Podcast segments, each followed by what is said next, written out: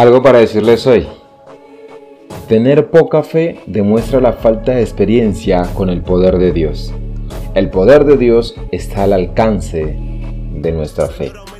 Y entre tantas cosas que decir, sí, tengo algo para decirles hoy, aumentando mi fe. Soy B. Jones y les doy la bienvenida a un capítulo más de algo para decirles hoy. En la Biblia podemos encontrar gran cantidad de testimonios continuos del poder que tiene la fe en Dios, en la vida del que cree, en la vida de los creyentes. Por ejemplo, en Mateo 17:14 nos narra la sanidad de un muchacho lunático, donde notamos en el versículo 16 que primero se lo llevaron a los discípulos, pero ellos no pudieron sanarlo. A lo que Jesús dice, oh generación incrédula y perversa, ¿hasta cuándo tendré que estar con ustedes? ¿Hasta cuándo tendré que soportarlos? Tráiganlo acá. Y Jesús le sanó, le hizo libre.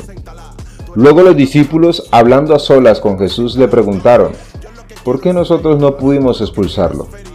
Jesús les dijo, porque ustedes tienen poca fe. La poca fe no es falta absoluta de esta, pero trae resultados pobres o mediocres en la vida del creyente. No tener fe es un problema y tener poca fe también. A Dios no le agradan las personas incrédulas, ni de poca fe. Ahora, ¿qué podemos hacer? Sencillo, aumentar nuestra fe y así poder agradar a Dios, porque todo aquel que se acerca a Él debe creer que Él está ahí y que es fiel y justo. ¿Y cómo aumento mi fe?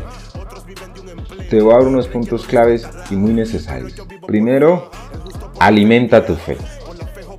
Así como nuestro cuerpo humano, físico, necesita nutrientes todos los días, también nuestra fe necesita nutrirse todos los días.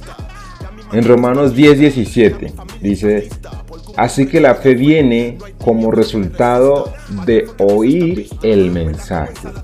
Y el mensaje que se oye es la palabra de Dios.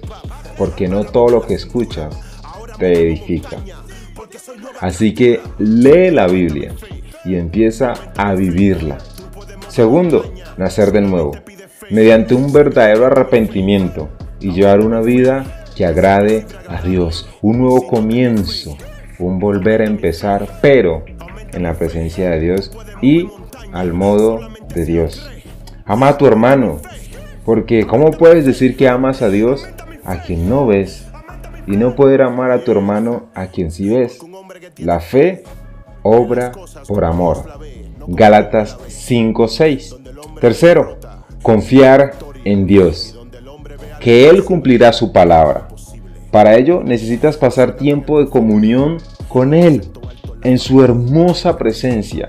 Y ese tiempo de comunión es orando, leyendo su palabra, meditando, escudriñándola, alabándole, exaltando, glorificando tu santo nombre, reconociendo cuán grande es Él, cuán bello es nuestro Dios.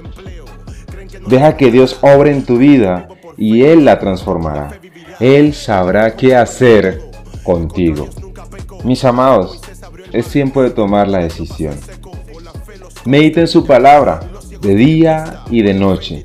Sé honesto, no finjas y ten la seguridad que Dios obrará. Eso tenía para decirles hoy. Dios me los bendiga grandemente. Soy B. Jones y esto fue algo para decirles hoy.